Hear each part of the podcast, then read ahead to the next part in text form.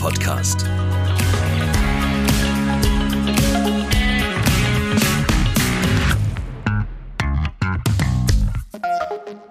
Und herzlich willkommen zu einer neuen Folge von Clean. Ich bin Julia Meyer und ich habe mich heute extra in die weißesten Klamotten geschmissen, die ich in meinem Kleiderschrank gefunden habe. Denn wir dürfen gleich an einem richtig spannenden Ort Mäuschen spielen.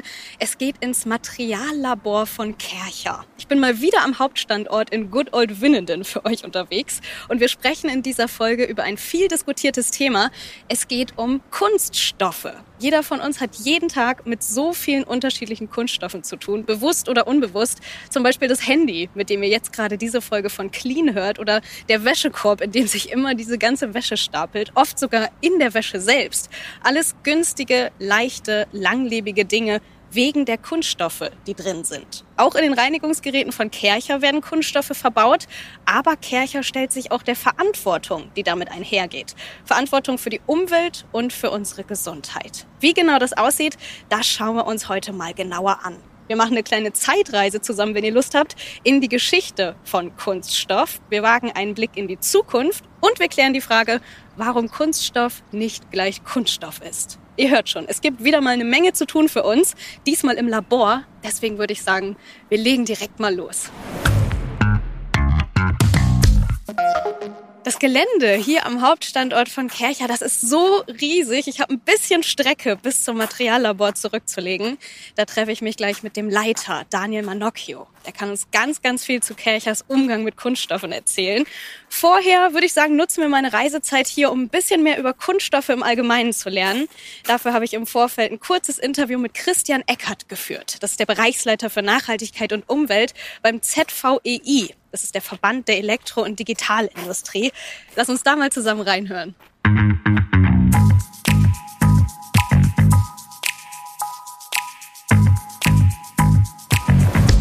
Christian, danke, dass du die Zeit gefunden hast. Wir sprechen heute ein bisschen über Kunststoffe, haben uns darauf geeinigt, dass ich dich duzen darf. Hi erstmal. Hallo.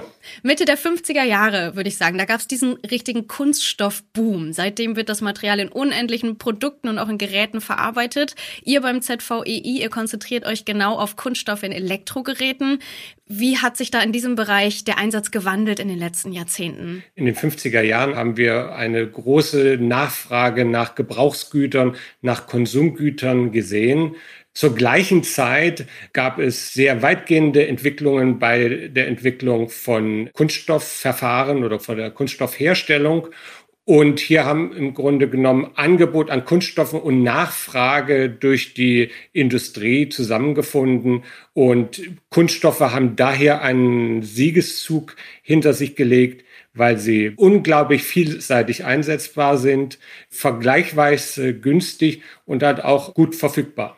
Und Kunststoff hatte früher auch noch ein richtig gutes Image. Es wurde als modern angesehen, total schick, auch sehr, sehr sauber. Heute klingen da ein bisschen andere Wörter mit. Vor allem umweltschädlich fällt mir da als erstes ein, ungesund auch. Welche negativen Faktoren haben Kunststoffe in deinen Augen? Das kann ich nur bestätigen, dass wir mit diesen Aspekten ja, umgehen müssen. Der Vorteil der Kunststoffe, dass sie zum Beispiel sehr langlebig sind, die wandeln sich ja in der Natur in den Nachteil, dass sie halt sich nicht von alleine abbauen.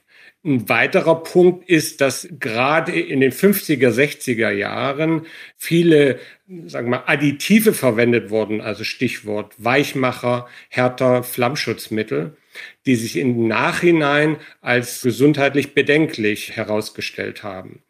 Und ein dritter Punkt, und das ist gerade in letzter Zeit in stärkerer Bedeutung ist das Thema Mikroplastik. Also, dass wir sehen, selbst die Kunststoffe, die abbaubar sind, verschwinden nicht vollständig, sondern können sich durchaus in kleineren Partikeln dann weiterhin in der Natur wiederfinden. Jetzt hast du es gerade schon selber gesagt, es gibt natürlich auch Vorteile. Welche Vorteile hat das Material? Warum wird es noch so stark verbaut? Natürlich hat Kunststoff unglaublich viele Vorteile. Was bei Elektrogeräten der größte Vorteil ist, in der Regel leiten sie keinen Strom und machen natürlich das Verbauen in allen möglichen Elektrogeräten, sagen wir, zum präferierten Werkstoff. Wir haben auch Eigenschaften wie eine geringe Wärmeleitfähigkeit, eine hohe mechanische Belastbarkeit.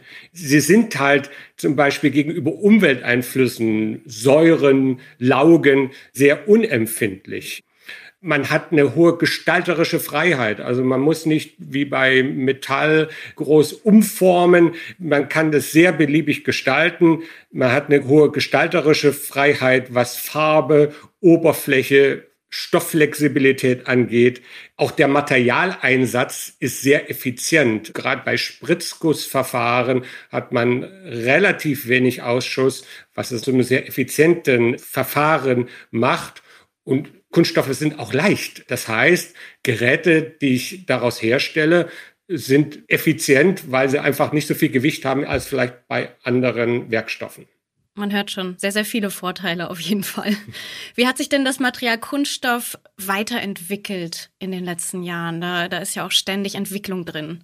Ja, also wir haben gesehen, dass sich gewisse Grundchemikalien, Grundwerkstoffe recht schnell in der zweiten Hälfte des 20. Jahrhunderts entwickelt haben. Aber das waren dann Polyethylen zum Beispiel. Es gibt viele andere. So, und diese wurden dann ergänzt, A, durch neue Herstellungsverfahren, durch das Zugeben von Additiven, was es ermöglicht, vollkommen neue Eigenschaften zu ermöglichen und damit auch die Einsatzmöglichkeiten für Kunststoffe regelmäßig zu erweitern. Und das ist ein kontinuierlicher Prozess, der bis heute anhält. Dann lass uns doch mal einen Blick in die Zukunft wagen. Wird es denn in 10 bis 20 Jahren überhaupt noch Kunststoff geben? Davon gehen wir aus. Momentan sehen wir keinen Werkstoff, der Kunststoffe vollumfänglich ersetzen könnte. Wir sehen natürlich auch Punkte wie die angesprochenen, dass wir Kunststoffe auch in der Umwelt sehen. Da kann das Thema der Circular Economy helfen, Kreisläufe zu schließen und somit auch dass die Akzeptanz von Kunststoffen auch in Zukunft zu erhalten. Hier wird es auf der einen Seite darum gehen, Kunststoffe einzusammeln, aber natürlich auch zu sehen, dass wir entsprechende Recyclingverfahren haben, um dann Kunststoffe wieder in eine neue Verwendung zu bringen. Und was auch wichtig ist, die Kunststoffe müssen wir immer in einem Gesamtkontext sehen. Es bringt nichts zu sagen, wir schauen jetzt nur darauf, dass Kunststoffe auch in der Natur auftauchen. Dafür braucht es Lösungen. Aber wir müssen natürlich auch sehen, dass zum Beispiel bei der Gestaltung von, nehmen wir mal einer Waschmaschine, nur durch Kunststoff, die so gestaltet werden kann, dass sie auch energieeffizient ist. Das lässt sich mit anderen Materialien nicht machen. Also daher unser Plädoyer auch in diese Richtung, dass wir hier eine Gesamtbetrachtung nehmen und den Kunststoff mit seinen Herausforderungen, aber auch mit seinen vielen Vorteilen sehen. Ein letzter Punkt dazu. Wir werden sicherlich auch Einsatzfälle sehen, wo Kunststoffe vielleicht eher verschwinden werden. Beim Thema Einwegplastik sehen wir ja jetzt schon, dass es hier eher darum geht, vom Kunststoff wegzukommen. Was sind denn so die Stellschrauben für die Unternehmen? Woran orientieren die sich denn in Zukunft? Was denkst du? Also wie ich ja schon gesagt hatte, der Fokus der Regulierung wird zukünftig sehr stark auf der Kreislaufführung von Stoffen stehen und auch verbunden sein mit einer Verminderung des Einsatzes von Primärressourcen.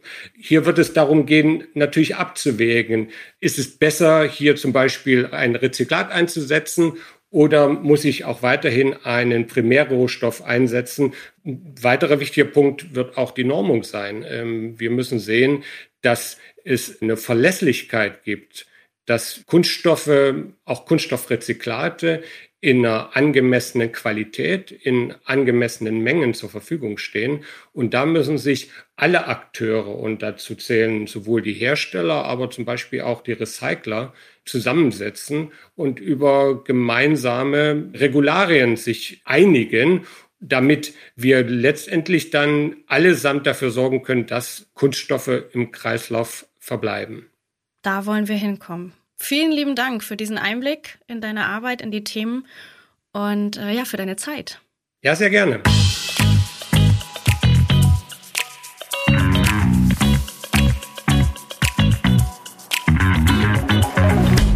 haben wir ganz viel dazugelernt über Kunststoff. Das wollen wir jetzt noch mal ein bisschen vertiefen im Materiallabor hier bei Kercher. Bin ich gerade angekommen? Und da sehe ich meinen heutigen Gast, Daniel Manocchio. Hinter der Glastür. Eine noch. Daniel, hi. Schönen guten Morgen, moin. Grüß dich. In deinem Büro? Wo sind wir hier angekommen? Das ist eigentlich unsere mechanisch-technologische Prüfung. Das heißt, wir machen hier alle möglichen Kunststoffprüfungen. Und da bestimmen wir vor allen Dingen die Grenzwerte, was kann so ein Material eigentlich noch und was kann es nicht mehr. Alles klar. Ich habe es gerade am Anfang der Folge schon mal gesagt. Kunststoff ist nicht gleich Kunststoff. Auf jeden Fall für dich, du nickst schon mhm. als Experte. Ich als Laie, ich würde sagen, hä, Kunststoff in einem Shampoo ist doch genau dasselbe wie bei euch in den Kerchergeräten. Klär mich mal auf. Ist das derselbe Kunststoff? Nee, tatsächlich nicht. Also bei einer Kunststoffflasche, also Shampooflasche oder so, mhm. Wird typischerweise Polyethylen verwendet. PE, das kann man schon mal irgendwo gesehen haben. Mhm. Und die Anforderungen an so eine Flasche sind echt trivial. Das Einzige, was man sich wünscht, ist, dass er auf dem Transport nicht kaputt geht oder beim Kunden, wenn sie mhm. mal irgendwie in der Dusche runterplumpst. Aber selbst wenn, ist nicht so schlimm. Und selbst wenn, ist es kein wirkliches Drama. Wenn man jetzt bei technischen Geräten ist, sieht die Sache plötzlich ganz anders aus. Da ist Strom drin. Mhm. Der sollte möglichst da drin bleiben. Und dann ist es natürlich so, Geräte sind typischerweise sowas, was ein bisschen länger lebt und nicht bloß irgendwie ein paar Wochen durchhalten muss, sondern Wunsch freut sich halt, wenn so ein Gerät halt auch nach zehn Jahren noch irgendwie gut performt. Und deswegen haben wir gerade das Polyethylen, das man eben so im Verpackungsbereich ganz viel findet, das gibt's bei Kercher fast überhaupt nicht. Da kommen wir gleich drauf, was ihr benutzt. Ich frage mich noch, wir haben gerade gehört, Mitte der 50er Jahre kam so dieser Kunststoffboom. Woraus habt ihr denn vorher die Geräte erstellt, als es Kunststoff noch nicht so gab? Da war es im Wesentlichen Metall. Alles, was Stahl ist, Buntmetalle, Kupferlegierungen, Witzigerweise, rostfreie Stähle waren damals noch nicht so ein großes Thema. Die waren damals nämlich noch relativ neu. Ja. Die haben ihren Boom auch erst so in den 50er Jahren mit dem Aufkommen der Chemieindustrie erlebt. Und wenn du jetzt zum Beispiel diesen legendären DS350 anguckst, diesen mhm. ersten Heißwasserhochdruckreiniger, wenn du mal guckst, ein vergleichbares Gerät heute, was ähnliche Leistungsdaten hat, wiegt mal größenordnungsmäßig die Hälfte. Wenn du jetzt ein paar Jahre in die Zukunft gehst, der erste tragbare Hochdruckreiniger, der HD 555, hat zwar schon die ersten Kunststoffteile gehabt, war immer noch sehr metalllastig. Mhm. Das waren immerhin noch 15 Kilo. Wow. Zum Vergleich dazu ein K2 Mini heute sind irgendwas um die vier oder fünf Kilo, wenn ich mich recht erinnere. Mhm. Reinigt aber halt trotzdem wie ein großer. Wahnsinn. Deutlich schwerer, also hast du schon gesagt. Was gibt es noch für Vorteile? Warum verbaut ihr Kunststoff? Dichte ist natürlich klar. Das ist wissenschaftlich völlig trivial macht aber halt die Geräte natürlich dramatisch leichter. Was ein großes Thema ist, ist die chemische Beständigkeit. Wir machen Reinigungsgeräte. Ja. Und was natürlich ein großes Thema ist, ist Isolation. Wärmeisolation, Schallisolation, elektrische Isolation. Ja. Das ist was, da zehren wir natürlich ganz arg von. Wenn es in die chemische Beständigkeit geht, in den letzten Jahren ist Hygienisierung immer ein größeres Thema. Mhm. Und da ist es ganz oft so, dass man mit Kunststoffmaterialien einfach überhaupt erst die Möglichkeit bekommt, diese Desinfektionslösungen auszubringen. Beim Thema Kunststoff, da läuten bei mir die Alarmglocken im Kopf. Spätestens so seit der Jahrtausendwende schwingt so ein großes Thema mit. Wir wollen die Umwelt schützen, wir wollen die Ressourcen schützen, uns nachhaltiger verhalten. Wir kennen das im größten, das Thema Recycling, von dem ich hier gerade spreche, von Pfandsystemen, wurde ja auch da eingeführt. PET-Flaschen, ne? den Kreislauf, wieder zurückbringen die Flaschen. Nutzt ihr bei Kercher auch diese speziellen Recycling-Kunststoffe? Wie heißen die noch? Rezyklate. Rezyklate, genau. Rezyklate verwendet man tatsächlich viele. Bei den PET-Flaschen ist es total einfach. Stand heute recycelt man im Wesentlichen mechanisch. Das heißt, Schrott wird hergetan, wird geschreddert, wird gewaschen, anschließend umgeschmolzen, kommen vielleicht noch ein paar Additive dazu. Dann hat man neues Granulat und das kann man dann für den Spritzguss verwenden. Bei den PET-Flaschen funktioniert das super, weil vorher Lebensmittel drin, nichts wirklich an großen Verunreinigungen eingebracht. Mhm. Und dann hast du halt natürlich ein sehr sauberes Ausgangsmaterial. Das lässt sich halt prima recyceln. Ja. Wenn wir jetzt bei Elektrogeräten sind, sieht das alles ein bisschen anders aus. In Elektrogeräten hast du halt typischerweise noch neben den Kunststoffen alle möglichen anderen Werkstoffe. Du hast jede Menge Metalle, du hast vielleicht irgendwie noch einen Akku mit drin ja. und so weiter und so fort. Das macht das Recycling natürlich deutlich anspruchsvoller. Und was natürlich auch ein großes Thema ist, die Sortierung. Also wenn wir jetzt zum Beispiel mal gucken, in Deutschland haben wir das duale System Deutschland, den gelben Sack.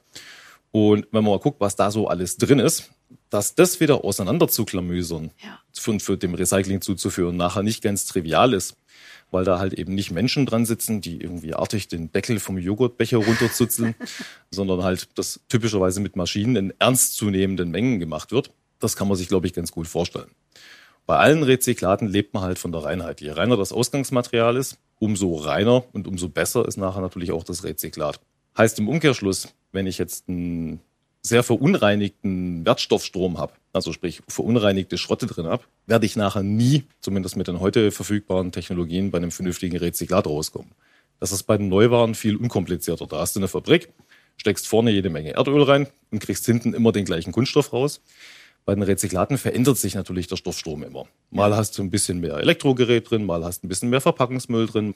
Und so verschiebt sich das im Laufe der Zeit immer. Und da muss der Rezyklierer natürlich kontinuierlich darauf reagieren und kontinuierlich nachregeln. Bei welchen Produkten verbaut ihr Rezyklate? Stand heute haben wir zum Beispiel bei den Konsumerhochdruckreinigern in den Zubehören die ersten Rezyklate im Einsatz. Wir haben diverse Verschlusslaschen aus ABS, wo wir schon sehr gute Rezyklate hier haben. Jetzt hast du gerade schon die Vorteile genannt. Sind Rezyklate denn der bessere Kunststoff? Kann man das so sagen? Das ist eine Frage der Perspektive. Ich, ich sage bei Werkstoffen immer, es gibt kein gut oder schlecht. Es gibt immer nur passend für eine bestimmte Anwendung oder nicht. Wenn wir jetzt beispielsweise Parkbänke, Kugelschreiberhülsen oder Blumenkübel machen würden, dann wäre ein Rezyklator automatisch immer der bessere Werkstoff, weil da hast du keine großen Anforderungen, da hast du keine brauchst du keine wirklichen Hightech-Rezyklate oder vernünftige Rezyklate. Wenn man jetzt bei technischen Geräten ist, dann ist man bei Rezyklat als besserer Werkstoff auf jeden Fall immer dabei, solange man was Reines hat.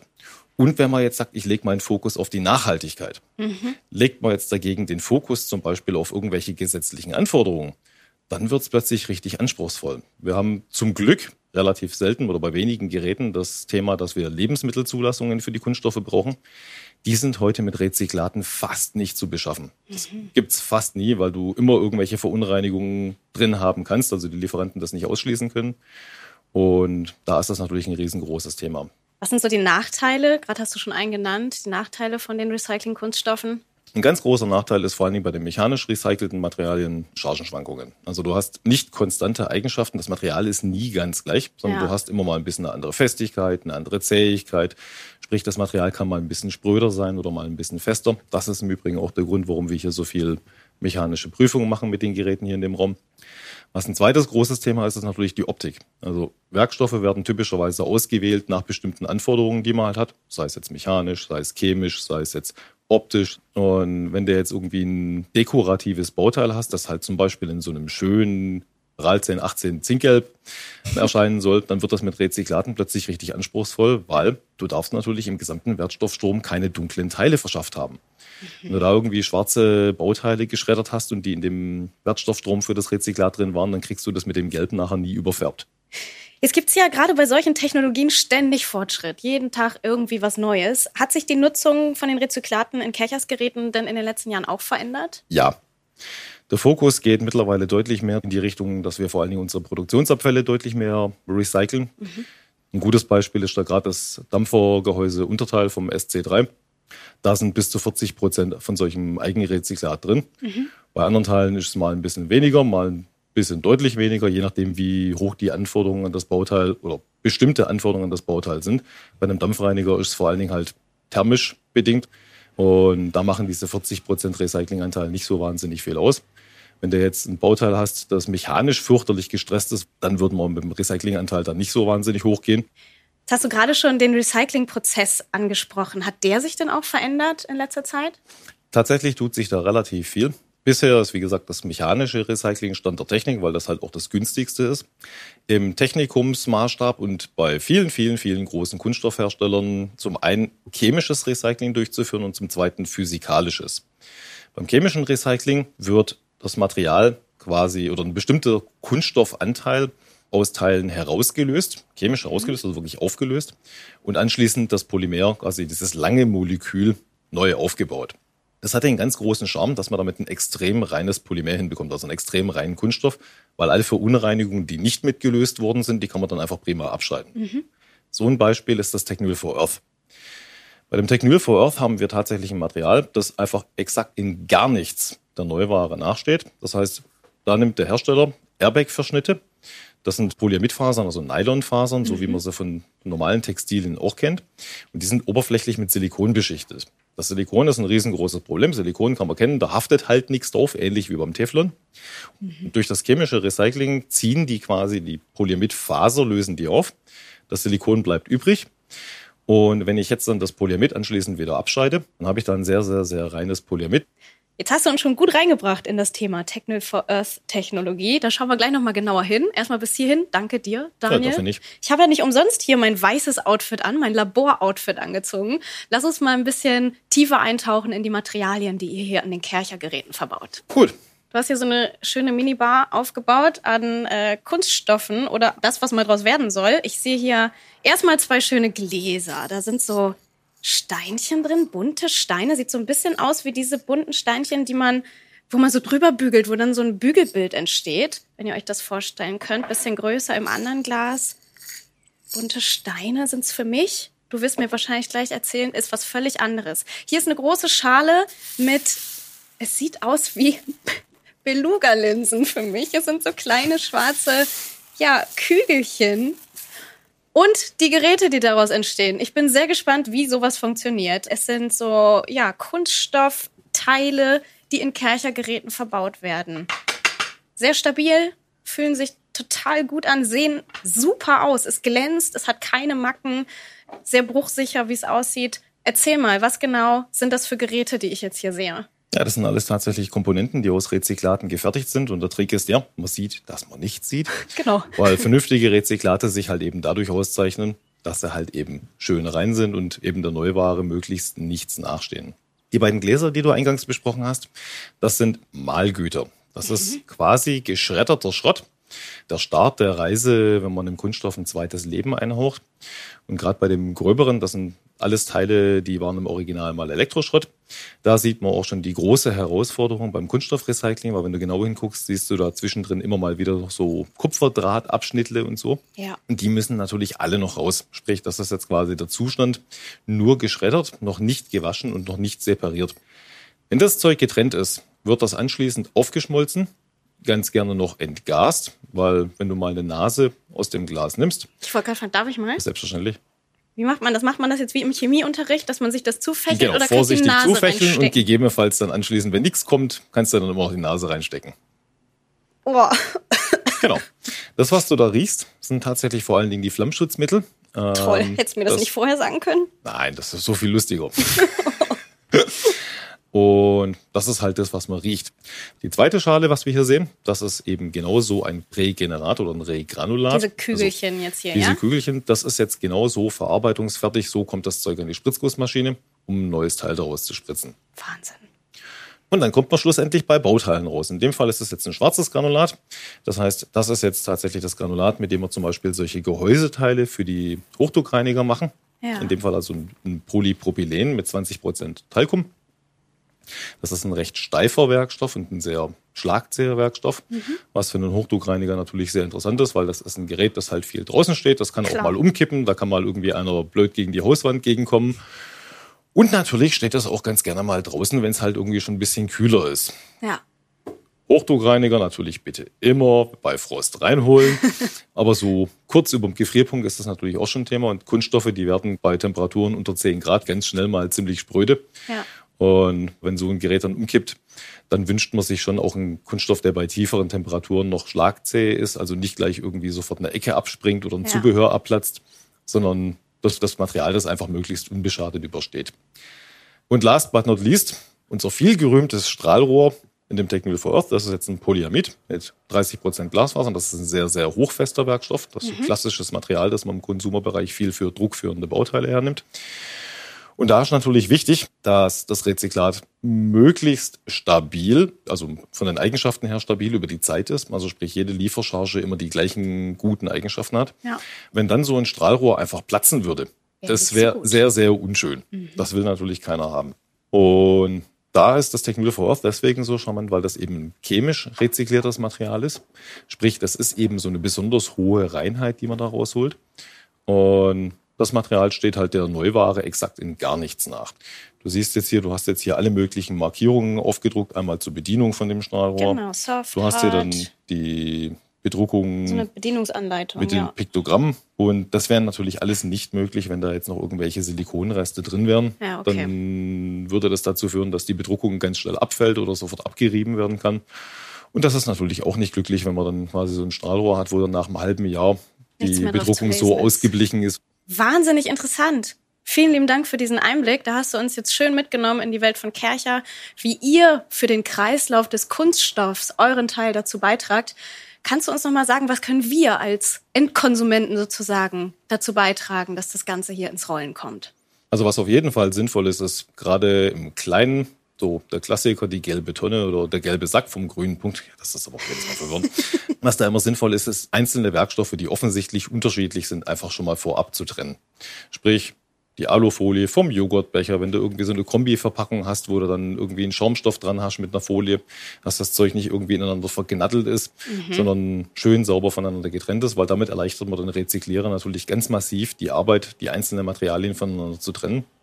Und das zweite ist, auch wenn es einen immer ganz arg in den Fingern juckt, wenn du irgendwo im Haushalt noch irgendwelche kleinen Elektrogeräte findest, diesen ganzen kleinen Fuddelkram, den man so immer noch in irgendwelchen Schubladen oder Schränken findet, irgendwelche alten Ladegeräten, eine alte Maus oder sonst irgendwas, es juckt einen ja schon immer so ein bisschen, das halt einfach geschwind in der Restmülltonne zu verklappen. Oder jahrelang im Keller liegen zu lassen. Oder jahrelang irgendwo im Keller liegen zu lassen. Der schlauere Weg ist tatsächlich, sich irgendwie eine Kiste anzulegen und zu sagen, so zack, das ganze Zeug kommt dann da rein und dann sammle ich halt mal ein Jahr und schau mal nach einem Jahr irgendwie rein. Wenn das genug ist, als dass es sich lohnt, mal irgendwie zum nächsten Wertstoffhof zu fahren, da dann gesammelt abzugeben. Vielen Dank, cool. Da werde ich auf jeden Fall mal ansetzen. Wir nähern uns dem Ende der Folge. Vielen lieben Dank, Daniel, ja, dass du uns mitgenommen hast hier in deine Welt von Kercher, in die Kunststoffwelt, in die Recyclingwelt. Das war sehr, sehr interessant. Danke dir. Ja, dafür nicht gerne. Ja, mein Arbeitstag im Materiallabor von Kercher ist geschafft. Ich kann auch einen Punkt auf der Bucketlist abhaken. Einmal Mäuschen spielen in einem richtigen Labor. Das war für mich sehr, sehr schön heute. Und ich hoffe, ihr konntet genauso viele spannende Infos mitnehmen wie ich. Wir haben viel gelernt über Kunststoffe, über die Kunststoffe der Zukunft, darüber, wie Kercher sich seiner Verantwortung bei dem Thema stellt und auch darüber, wie wir selbst unseren Beitrag zum Recycling-Kreislauf leisten können. Mehr Informationen zu weiteren Projekten dieser Art und zu den Produkten von Kercher, die findet ihr auch noch mal im Netz unter www www.kercher.com. Und die Links zu weiteren Hintergrundinfos, die haben wir euch wie immer in den Shownotes zusammengeschrieben. Ich freue mich, wenn ihr dann auch in der nächsten Folge von Clean wieder mit dabei seid. Mal gucken, wo wir dann Mäuschen spielen dürfen. Bis dahin, ciao, ciao. Das war Clean, ein Kercher-Podcast. Ihr wollt keine neue Folge verpassen? Dann abonniert uns. Bis zum nächsten Mal.